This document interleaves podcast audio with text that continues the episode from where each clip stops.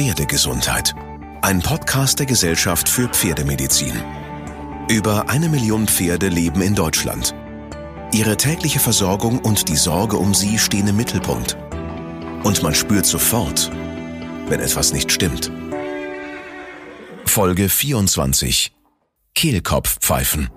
Bei bis zu 80, 90 Prozent aller Pferde kann man so eine ungleichmäßige Bewegung am Kehlkopf im Rahmen der endoskopischen Untersuchung tatsächlich feststellen. Ja, das ist aber natürlich noch kein Kehlkopfpfeifen, sondern erstmal ein Befund, den man wahrnehmen kann.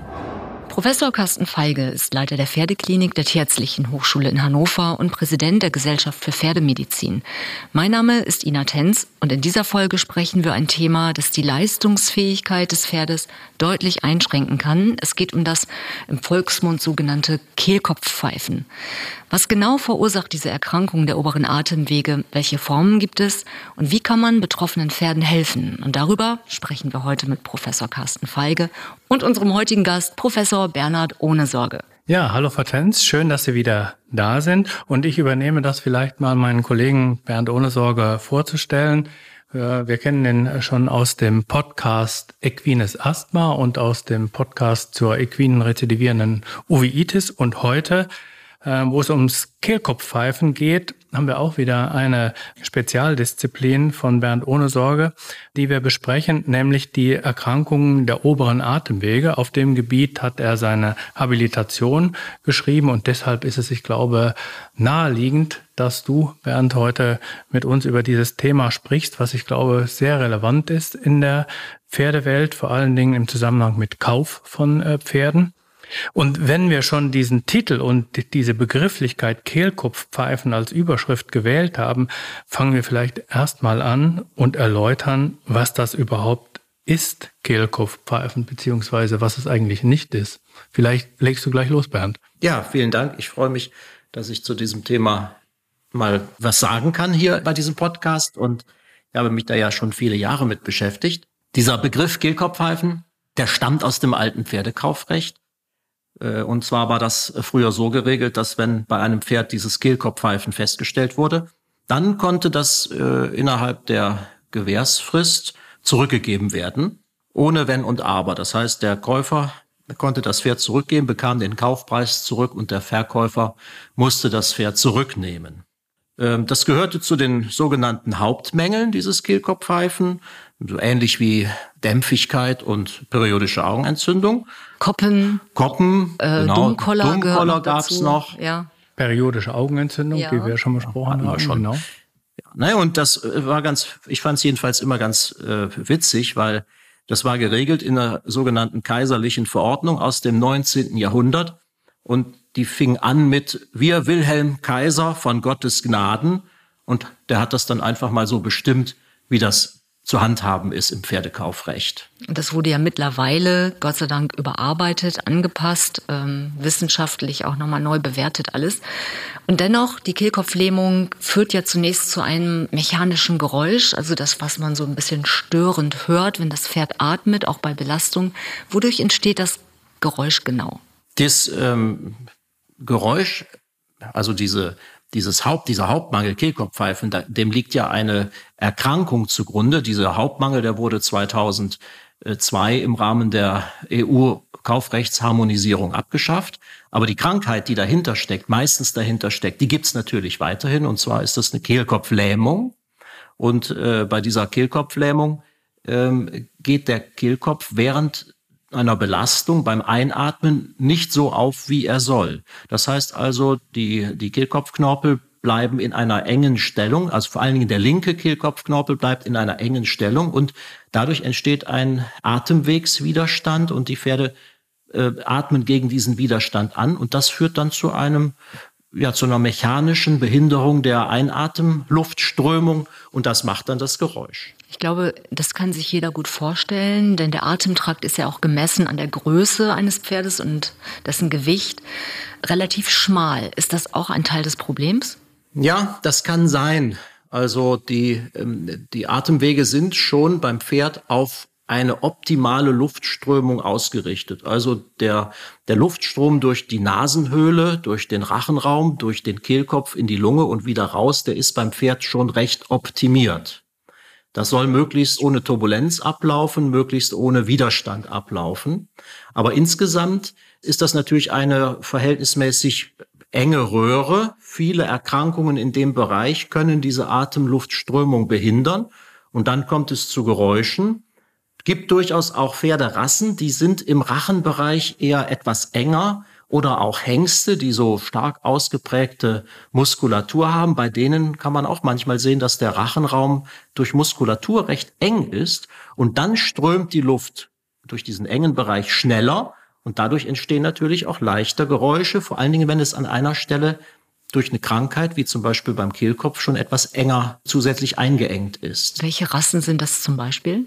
Na, zum Beispiel die Quarter Horses, also alle Pferde, die so stark bemuskelt mhm. sind. Und wie gesagt, auch schwere Warmblutpferde, die dann zusätzlich auch noch bei einem Hengst das dadurch noch besonders ausgeprägte Muskulatur nicht nur äußerlich sichtbar im Kopfbereich haben, sondern die auch innerlich diese Muskulatur im Bereich der Atemwege haben, sodass dadurch der Rachenraum enger ist als bei normalen Warmblutpferden zum Beispiel. Na, und jeder, der Pferde hat, ähm, weiß das. Pferde atmen nicht durch den Mund, aber kaum einer wird erklären können, warum eigentlich. Ja, das ist eine Eigenart bei Pferden.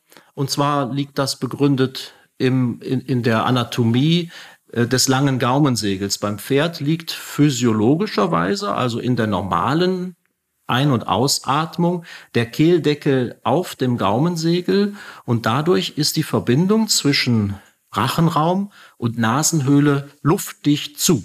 Mhm. Das ist bei uns nicht so, weil sonst könnten wir nicht sprechen oder nicht durch den Mund atmen. Aber beim Pferd ist das so, da ist das anatomisch so konstruiert. Und wenn da eine Krankheit oder ein äh, Problem in dieser Region liegt, zum Beispiel in der Gaumenspalte, da ist dann diese Verbindung nicht mehr geschlossen und dann kommt es zum Beispiel zum Durchtritt von Speichel und Futter aus der Maulhöhle mhm. in die Nasenhöhle, also zu sehr dramatischen Krankheitssymptomen. Und deswegen ist es so wichtig, dass dieses anatomische Konstrukt auch intakt ist und funktioniert. Da müssten wir vielleicht jetzt kurz erläutern, wenn wir schon die Anatomie jetzt als Grundlage haben, welche üblichen Positionen oder Funktionen der Rachenraum, das Gaumensegel und der Kehlkopf haben im Zusammenspiel zwischen Atmung und Schluckakt, weil mhm. das bedingt ja letztendlich dann die Problematik, dass Futter in die Nasenhöhle zum Beispiel gelangen kann. Vielleicht kannst du es kurz erläutern. Bernd. Dieses Konstrukt, dieses anatomische Konstrukt, dieses Zusammenspiel zwischen Gaumensegel, Rachenraum und Kehlkopf dient vor allen Dingen dazu, Futter und Luft in die richtigen Wege zu bringen. Also normalerweise ist es eben so bei der Atmung, dass die Luft aus über die Nasenhöhle durch den Rachenraum und den Kehlkopf in die Lunge fließt und auch wieder zurück.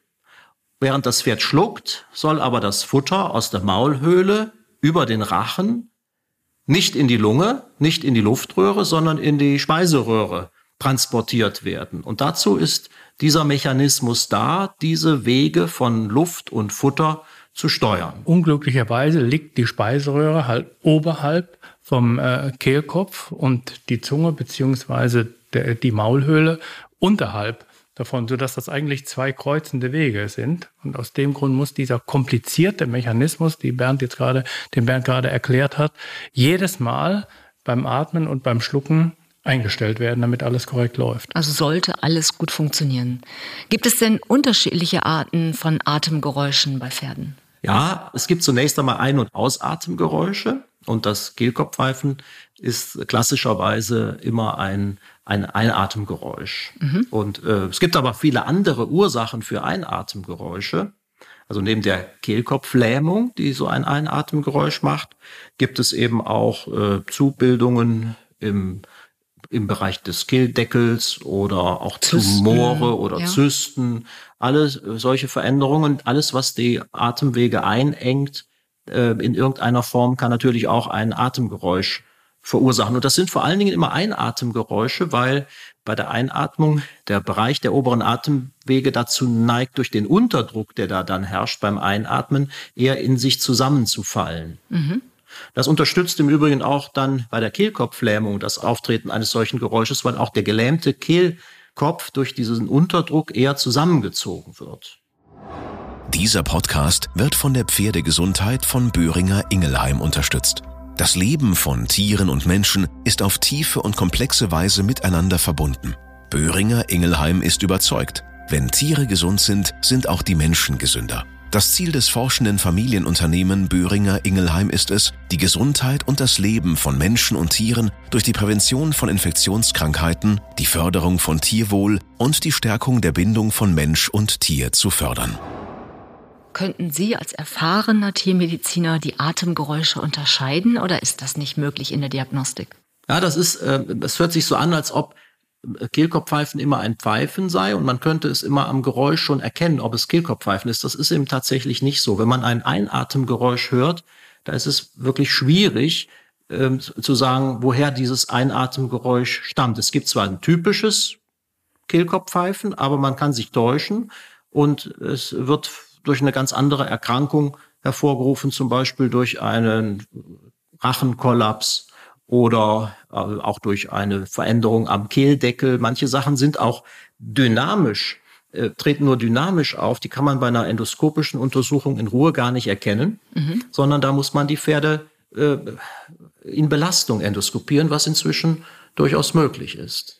Bernd, wir haben gerade schon einige Erkrankungen, die ja zum Teil wirklich schwerwiegend sind, äh, besprochen. Vielleicht sollten wir an der Stelle noch eingehen auf die Rachendachentzündung, die ja bei jungen Pferden auftritt, auch in ein Atemgeräusch auslöst und sich fast so anhört wie das Kehlkopfpfeifen. Diese follikuläre Hyperplasie, wie der Tierarzt das nennt, also diese Follikelbildung in der Rachenschleimhaut, die ist tatsächlich bei vielen jungen Pferden vorhanden, was fast bei über 85, 90 Prozent aller jungen Pferde, die so zwischen drei und fünf Jahren alt sind, sieht man diese diese Follikel, man hat das früher für Bläschen gehalten, das ist aber völliger Unsinn. Das sind Lymphfollikel, ähm, die bilden sich einfach, weil sich die Pferde mit ihrer Umwelt, mit Keimen aus der Umwelt auseinandersetzen.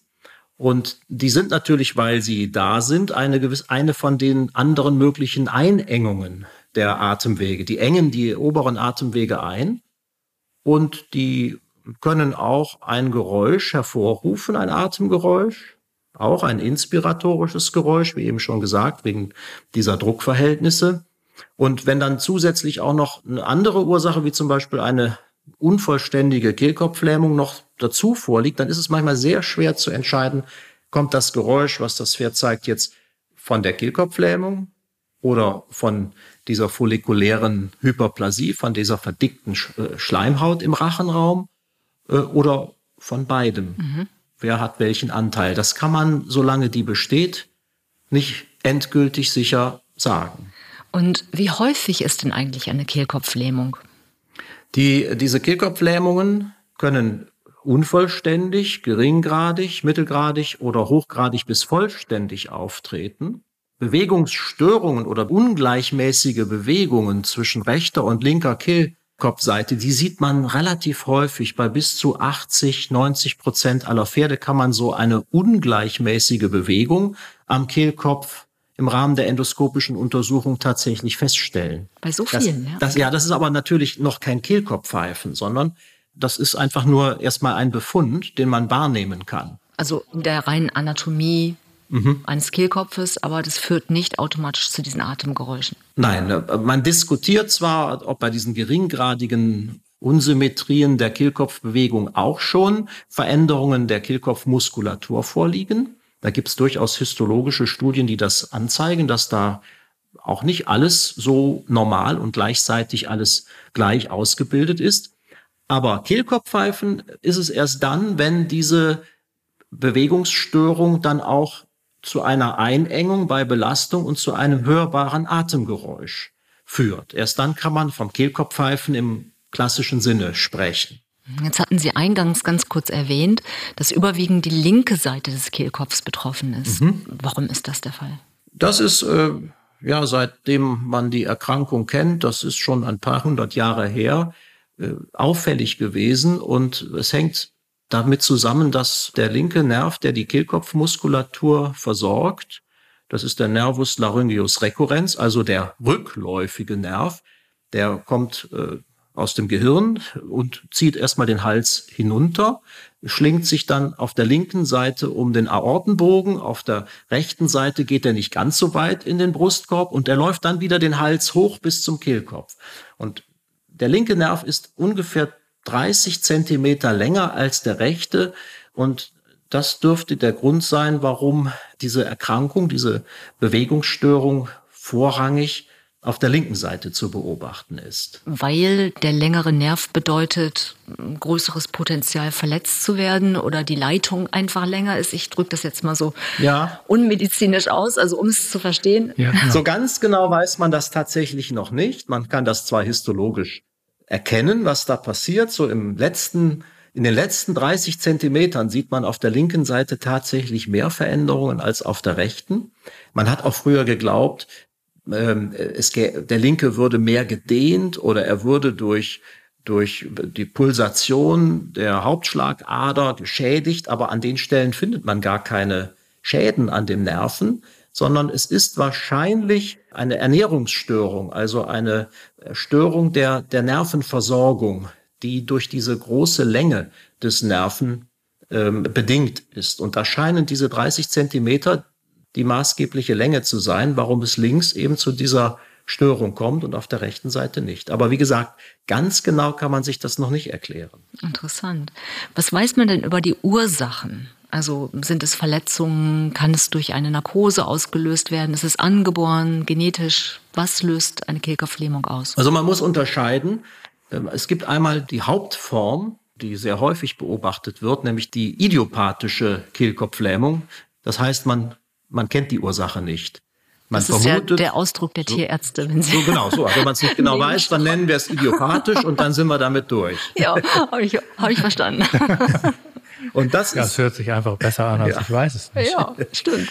Da, äh, dahinter steckt wahrscheinlich diese äh, Störung in der Nervenphysiologie. Ne? Also Stoffwechsel, Nervenstoffwechsel.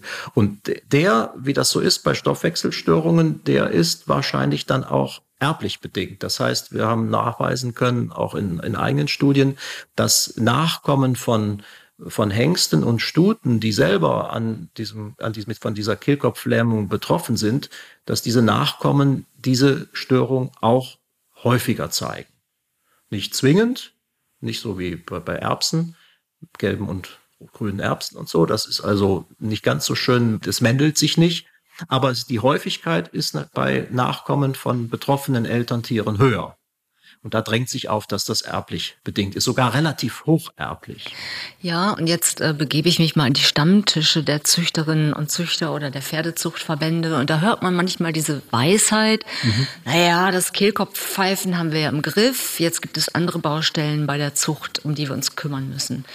Ist das der Fall? Sehen Sie das auch in der Klinik, dass es zurückgeht oder dass es aus Linien, ähm, die bekannt dafür sind, es zu vererben, dass es rausgezüchtet wird oder ist es nicht erkennbar? Ja, nicht zuletzt aufgrund dieser Studien, die diesen Zusammenhang zwischen Nachkommen und Elterntieren belegt haben, hat man tatsächlich drastische Maßnahmen in der Zucht eingeführt und man hat tatsächlich auch den Eindruck, dass die, die Häufigkeit vielleicht etwas geringer geworden ist. Allerdings werden immer noch sehr viele Pferde wegen Kehlkopfpfeifen operiert und es ist ganz schwierig, wirklich diesen Rückgang mit Zahlen zu belegen. Man müsste ja dazu in einer Pferdepopulation, in einer Pferdegruppe eine zufällige Anzahl von Pferden daraufhin untersucht haben.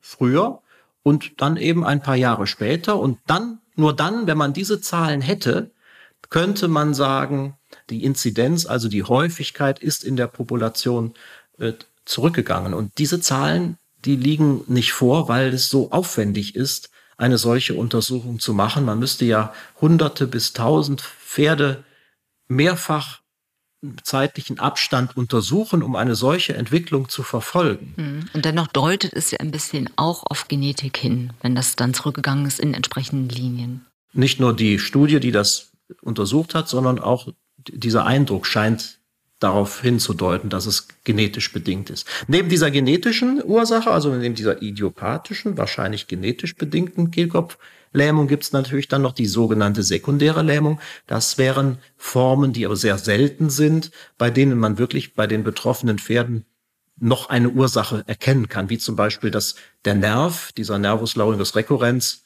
äh, verletzt wurde, durchtrennt wurde oder äh, irgendwie anders geschädigt wurde.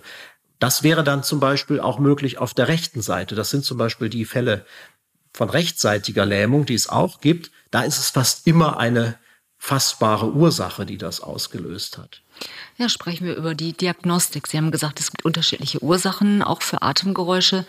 Wie genau geht der Tierarzt denn vor Ort vor, wenn der Verdacht vorliegt, das Pferd hat eine Kehlkopflähmung oder vielleicht auch was anderes? Das erste Ansinnen ist ja, dass dass der Besitzer den Tierarzt ruft, weil ihm ein Atemgeräusch aufgefallen ist, vor allen Dingen eben bei Belastung. Vor allen Dingen bei den jungen Pferden, die gerade so in die reiterliche Nutzung kommen, dreijährig, vierjährig, die werden erstmal richtig belastet, kontrolliert und dann hört der Besitzer ein Geräusch und dann ruft er den Tierarzt.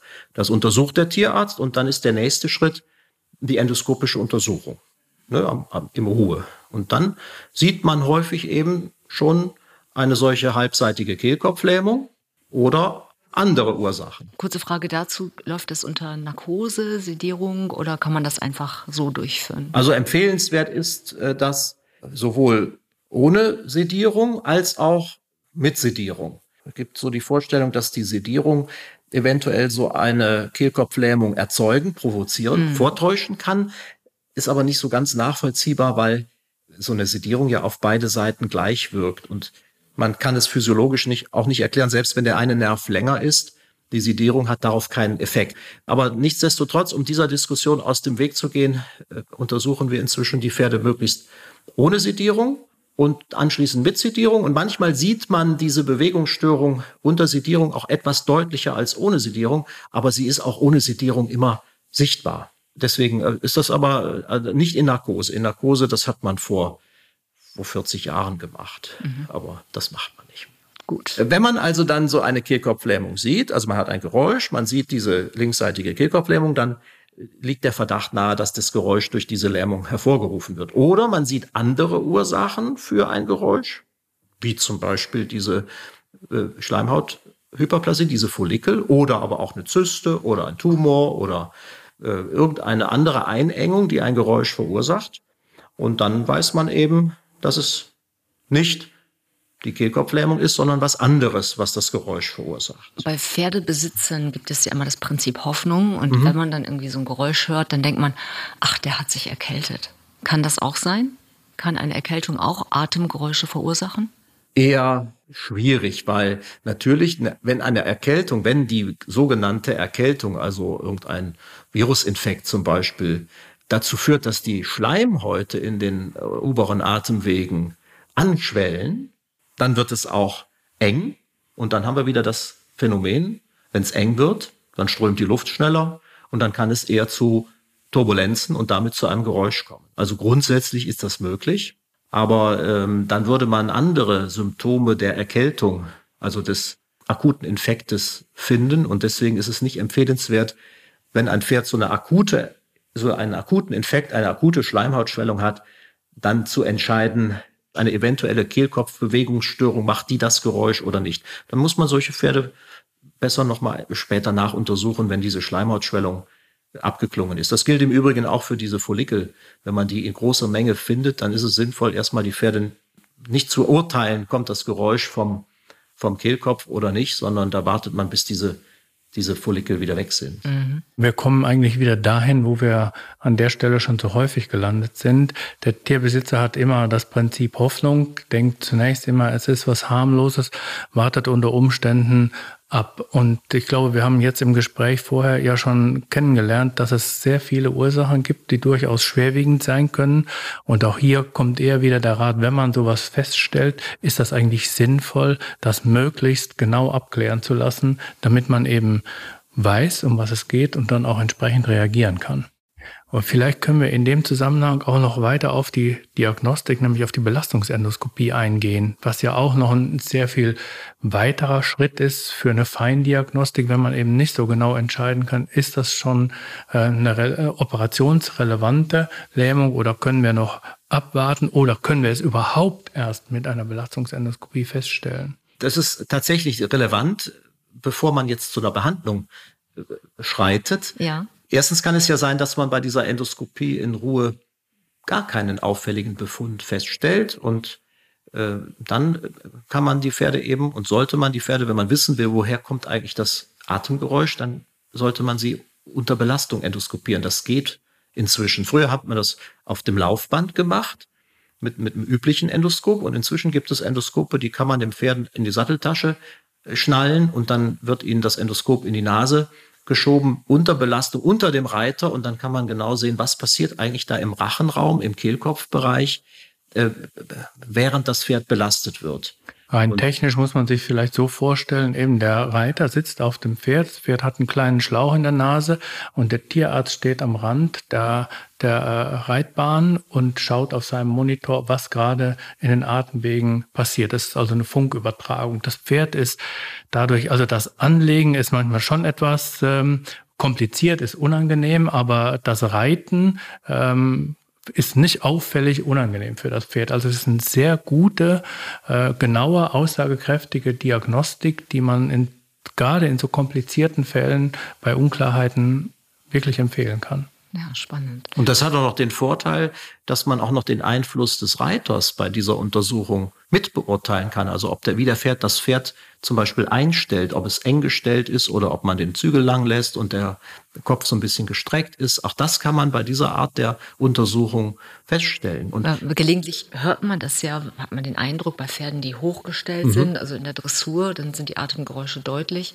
Und klar, wenn sie so lang vorwärts, abwärts hm, laufen, dann eher nicht. Also Aber das können wir auch gut erklären. Wir haben ja vorhin so eine Exkursion zu den Atemwegen gemacht, zur Anatomie. Eben der optimale Fluss der Atemluft, der findet statt, wenn das Pferd einen langgestreckten Hals und Kopf hat. Mhm. Dann sind die Atemwege maximal geöffnet und in dem Moment, wo das Pferd zusammengestellt wird und der Kopf abgebeugt wird, werden auch die Atemwege eingeengt. Dann kann die Luft nicht mehr laminar strömen und dann kommt es viel eher zu diesen Atemgeräuschen. Also insofern ist gerade die Kopfhaltung, wie der Bernd das gerade gesagt hat, von entscheidender Bedeutung auch für die Diagnostik. Also das kann jeder Zuhörer mal ausprobieren. Er kann ja mal versuchen, mit einem eingebeugten Kopf einen Dauerlauf zu machen. Ja. Das ist nicht angenehm. Ich glaube, das kann man sich schon Und gut vorstellen, ja. das ist bei Menschen im Prinzip ähnlich. Es mhm. wird eng, wenn man den Kopf stark einbeugt. Mhm. Gut, das würde ein neues Themenfeld öffnen, glaube ich, an dieser Stelle. Die Frage ist, wenn jetzt die Diagnose gesichert ist, das ist eine Kehlkopflähmung, wie geht dann der Tierarzt vor? Und wie laufen die Gespräche dann ab? Also was sind die nächsten Schritte? Jetzt muss ich aber nochmal zurück, nämlich äh, erstens können wir bei der Belastungsendoskopie andere Erkrankungen feststellen statt Kehlkopflähmung, die man vorher noch gar nicht kannte, wie zum Beispiel dieser Pharynxkollaps, den konnte man vorher gar nicht feststellen, den kann man gar nicht feststellen beim nicht belasteten Pferd, das ist das eine. Und man kann aber auch bei der Kehlkopflähmung, wenn man nicht ganz genau weiß, wie wie schwerwiegend sie ist und ob sie eine klinische Rolle spielt, kann man bei der Belastungsendoskopie das besser einschätzen. Und da sind wir nämlich dann bei der Behandlung. Man kann nach nach so einer Belastungsendoskopie auch noch besser entscheiden, ob eine Operation, eine Behandlung dieser Kehlkopflähmung erforderlich ist oder nicht. Denn prinzipiell ist sie eigentlich nur dann erforderlich, wenn sie auch zu einer maßgeblichen Einengung der Atemwege, also zu einem Geräusch, einer maßgeb mit maßgeblicher Einengung führt, die auch das Pferd dann beeinträchtigt in der Leistungsfähigkeit. Also ein Atemgeräusch ist nicht nur ein Schönheitsfehler. Ein leises Geräusch schon eher, ja. Also man kann schon an der Lautstärke des Geräusches und auch an der Art, an der, an der, an dem Eindruck, ob es ein röchelndes Geräusch ist, was die Atemwege stark behindert, entscheiden, ob es eine Bedeutung hat. Ein leises Geräusch kann man durchaus auch als Schönheitsfehler bezeichnen. Und da muss man sich sehr fragen, ob denn in so einem Fall eine Operation tatsächlich angezeigt ist, weil sie ja das Pferd gar nicht behindert, sondern eventuell nur beim Verkauf stört. Das sehe ich jetzt eher kritisch, weil so eine Operation, eine solche chirurgische Behandlung ist ja schon ein maßgeblicher Eingriff, ein für das Pferd durchaus auch belastet. Und Mit allen Risiken, die wir auch schon einmal in einer Podcast-Folge separat mhm. besprochen haben. So ist das, ja. Operation. Eben, wenn wir gerade bei den Risiken sind, oder dann können wir die hier erwähnen, die sind ja nicht unerheblich und auch gar nicht so selten. Ja, dann wären wir dann vielleicht auch bei den Behandlungsmöglichkeiten. Also diese, erstens steht die Beratung des Tierarztes, also die Beratung des Besitzers durch den Tierarzt, die steht da im Vordergrund. Der muss, sollte in diese Richtung auch beratend sein und sagen, OP ist sinnvoll oder nicht. Und äh, dann muss man sagen, wie operiert man, wie behandelt man es denn? Da, da gibt es einen Goldstandard so seit den 70er Jahren, der besteht darin, dass man den, äh, den herabhängenden, den gelähmten linken Kehlkopfknorpel von der Seite mit einem Kunststofffaden in geöffneter Position festbindet. Kann man sich schon vorstellen, dass das eigentlich nicht mehr physiologisch ist. Also wenn man da so ein starres Implantat zunächst einmal einbringt und den festbindet. Und dazu wird dann meistens auch noch äh, die Stimmtasche beziehungsweise das Stimmband herausoperiert, um möglichst viel Platz zu schaffen, damit also nach einer solchen Operation die Luft viel besser in die Luftröhre hinein und wieder rausströmen kann. Also die Pferde können dann nicht mehr wiehern oder leiser, weil die noch ein zweites Stimmband haben? Oder wie muss man Nur das, das ist schon, wenn man sich überlegt, dass die Stimme ja dadurch entsteht, dass die Stimmbänder aneinanderstoßen und dann vibrieren und man das Stimmband auf der linken Seite dann rausschneidet und den Kehlkopf, die Kehlkopfseite, die das Stimmband spannt, geöffnet festbindet, dann verändert das die, die Stimme des Pferdes ganz maßgeblich. Ich meine, schon vor der, vor dieser Maßnahme wiehern Kehlkopf kranke Pferde, also vor allen Dingen die mit der vollständigen Kehlkopflähmung, manchmal schon sehr eigentümlich, weil ja die linke Kehlkopfseite auch gelähmt ist. Aber nach der OP ist das schon ein sehr befremdliches Geräusch, was die Pferde beim Wiehern machen. Ich frage Sie jetzt nicht, das immer vorzumachen. Nein, kann ich auch nicht. Funktioniert ja noch alles. Sondern äh, denkt drüber nach. Sie sagten, das ist die OP-Methode aus den 70ern. Ich kann mir vorstellen, mhm. da hat sich einiges getan seitdem. Ja, man hat diese Methode dann im Laufe der Jahre perfektioniert durch verschiedene Maßnahmen. Man hat besseres Nahtmaterial gefunden. Man hat auch Unterlegscheiben äh, benutzt, die verhindern, dass dieser Faden aus dem Knorpel ausreißt, wo man den da durchzieht. Ähm, dann hat man diese, diesen Teil der OP, bei der die Stimmtasche bzw. Stimmband entfernt wird, das macht man inzwischen mit, mit, mit dem, übers Endoskop, mit dem Laser. Also nicht mehr durch Öffnung von außen, und äh, ja, so die neueste Entwicklung zu dieser OP, zu dieser Kehlkopfplastik, wie man das auch nennt, äh, ist, dass man das am stehenden sedierten Pferd und nicht mehr im allgemeinen Anästhesie macht. Weshalb? Ja, das ähm, erspart dem Pferd zum einen die Narkose, zum anderen kann man am stehenden Pferd viel besser dann endoskopisch kontrollieren, wie man diese gelähmte Kehlkopfseite einstellt. Man kann also unter Sichtkontrolle, unter endoskopischer Sichtkontrolle in den normal, in der normalen Position des Kopfes und des Kehlkopfes sehen, was passiert, wenn man diesen, diesen Haltezügel anzieht. Mhm. Das hat gewisse Vorteile. Es scheint so zu sein, dass die Komplikationen, die möglich sind nach einer solchen Operation, dass die nicht mehr so häufig auftreten. Und jetzt eine naive Frage. Sie hatten vorhin gesagt, dass der linke Nerv eher der Auslöser ist oder es wird vermutet, könnte man den nicht einfach kürzen oder transplantieren? Also gut, wenn das ginge, aber. Also dieser, dieser Nervus laryngeus recurrens auf der linken Seite, der ist hin. Der mhm. ist durch die, durch diese Krankheit äh, so degeneriert, dass der seine Funktion einfach nicht mehr hat und auch nicht mehr regenerieren kann. Der wird, der bildet sich nicht wieder normal zurück. Was man machen kann, das sind alternative Versuche, diese Krankheit zu behandeln, ist, dass man ein kleines Stück Muskulatur mit einem daran sitzenden anderen Nerv, einem Halsnerv, äh, präpariert und dieses Stück Muskulatur mit dem daran sitzenden Nerv in die zurückgebildete Kehlkopfmuskulatur auf der linken Seite implantiert. Und dann wächst dieses äh, Stück Muskelgewebe mit dem Nerven ein. Das ist ein Nerv, der auch bei Belastung zur Muskelkontraktion führt. Deswegen passiert das parallel. Wenn man also die Pferde dann reitet, dann macht dieser Nerv eine Muskelkontraktion. Das setzt aber voraus, dass auf dieser Seite in diese Muskulatur noch irgendwie am Kehlkopf noch irgendwie eine Restmuskulatur da ist, wo dieser neue Muskel, dieser transplantierte Muskel einwachsen kann und der dann sozusagen die noch vorhandene Muskulatur so ansteckt zur, zum Zusammenziehen. Wie muss ich mir das rein mechanisch vorstellen? Also würde man diesen Muskel mit dem Nerv miteinander vernähen können? Also Nervenende an Nervenende? Oder wie bekommt nee. dieser Nerv die Signale? Nee, man setzt eben, deswegen sage ich, es ist ein Muskelnervtransplantat. Ja.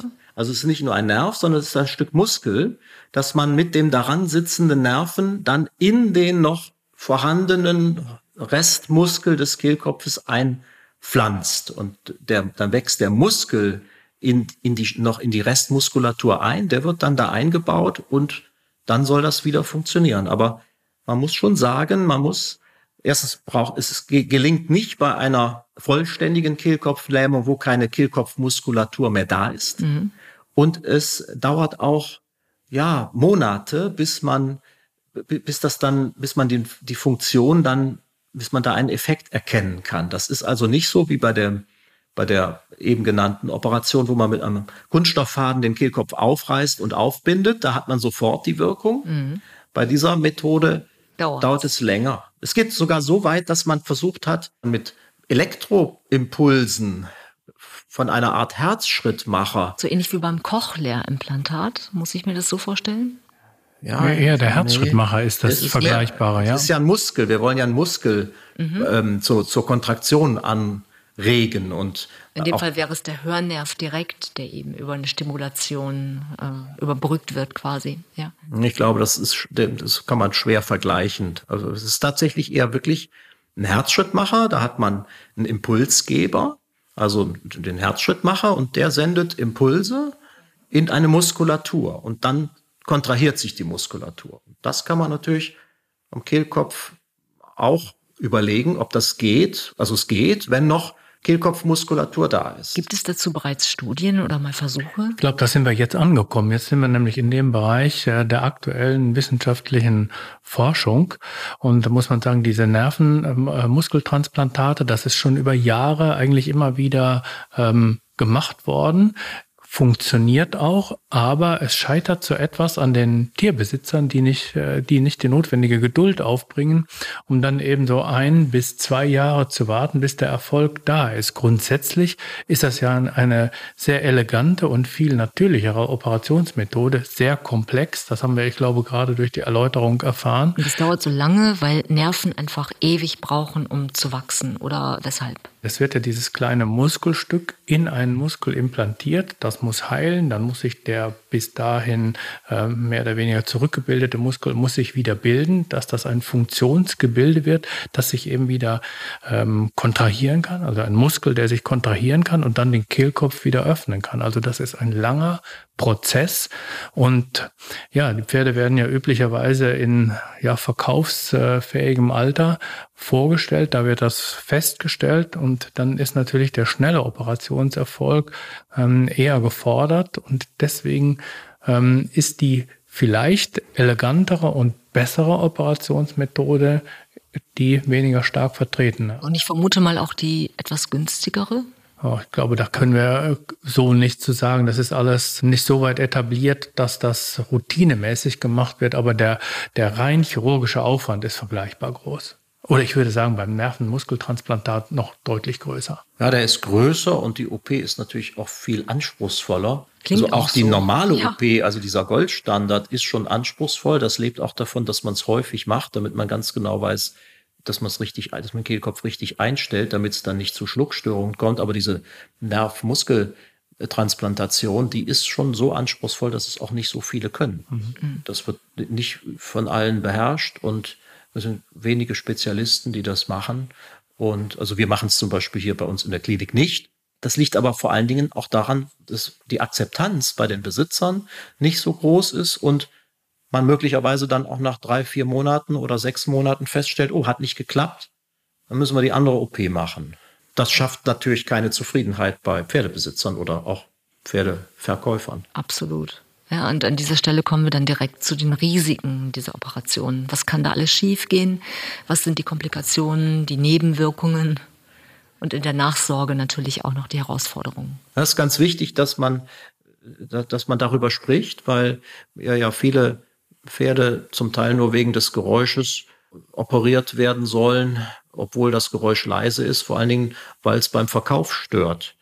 Und da sind natürlich dann die Komplikationen, die, die auftreten können und die auch bekannt sind, möglicherweise dramatisch, wenn dann ein Pferd, das eigentlich nur ein leises Geräusch hat, hinterher gar nicht mehr brauchbar ist. Also bei dieser bisher am meisten durchgeführten Operation, nämlich diesem Einbau eines Implantates, um den Kehlkopf aufzubinden, da hat man natürlich zuerst mal die Wundheilungsstörung nach der OP. Es ist ja ein Fremdmaterial, das man da einbringt. Das versucht manches Pferd auch abzustoßen. Dann gibt es eine Fistelbildung. Oder es kann auch sein, dass dieses Implantat aus dem Knorpel ausreißen kann. Also da, wo man das durchsticht am Kehlkopfknorpel, da kann es ausreißen. Das kann man zwar ein wenig vermeiden, dadurch, dass man diese Unterlegscheibe nimmt, aber das Risiko besteht weiter. Das sind so die Komplikationen so direkt im Zusammenhang mit der OP. Manchmal kann man, durchsticht man auch den Kehlkopf und dann hat man den Faden im Inneren des Kehlkopfes äh, sichtbar. Auch das ist nicht schön. Und, ähm, und die Hauptkomplikation ist aber eher die, die dadurch entsteht, dass man den Kehlkopf, dass man die Kehlkopfseite im geöffneten Zustand festbindet. Normalerweise muss der Kehlkopf beim Schlucken, wenn also Futter und Speichel abgeschluckt werden, zugehen und die Luftröhre verschließen. Dafür ist, sind die Kehlkopfknorpel und der Kehldeckel da. Und wenn man jetzt eine Seite festbindet, dann kann das dazu führen, dass bei jedem Schluckakt, bei jedem Schlucken das Pferd Speichel und Futter in die Luftröhre aspiriert. Dass da, dass da Futter und Speichel in die Luftröhre gelangen und also dann husten die verstärkt. Dann husten die Pferde permanent. Das kann sogar so sein, dass massenhaft Futter in dieser Luftröhre dann zu sehen sind, wenn man die nachkontrolliert. Ja, und solche Pferde sind dann äh, fast nicht mehr brauchbar. Die kann man im Reitsport oder überhaupt gar nicht mehr einsetzen. Das kann so weit gehen, dass man die Pferde aus Tierschutzgründen sogar einschläfern muss. Man hat zwar noch Möglichkeiten, das nachzuoperieren, also dann kann zum Beispiel dann das Implantat wieder rausnehmen. Das ist auch häufig dann, führt häufig auch zu einer Besserung. Aber dann hat man natürlich erstens wieder das Geräusch und nichts gewonnen und manchmal bleibt diese Schluckstörung auch und dann hat man ein unbrauchbares Pferd. Das ist also eines der, glaube ich, wesentlichen Komplikationen. Und ich kenne viele Besitzer, Pferdebesitzer, die aus dem Reitstall kommen, die dann auch immer, wenn man über die Möglichkeit der OP spricht, ein Pferd kennen, bei dem diese Komplikation aufgetreten ist. Also mhm. die tritt, diese Komplikation tritt schon bei ja, fünf bis zehn Prozent aller operierten Kehlkopfpatienten auf. Das ist also nicht selten. Mal wenig ganz so stark wie eben geschildert, aber doch so störend, dass es also nicht schön ist, dass man die Pferde eigentlich nicht als erfolgreich operiert bezeichnen kann. Mm. Und wenn man jetzt mal das Ganze umdreht und die Frage stellt, muss denn überhaupt operiert werden oder ist die Kehlkopflähmung bzw. sind diese Atemgeräusche nur ein Schönheitsfehler oder sind sie mit gravierenden gesundheitlichen Einschränkungen verbunden, die tatsächlich die Lebensqualität des Pferdes einschränken? Und ich sage jetzt nicht des Leistungspferdes oder des Sportpferdes, sondern des Pferdes, das wir manchmal ja Gott sei Dank glücklich auf der Weide stehen sehen. Das ist eine interessante Frage. Da ändert sich ja auch einiges, wenn man den Tierschutzaspekt heutzutage verfolgt.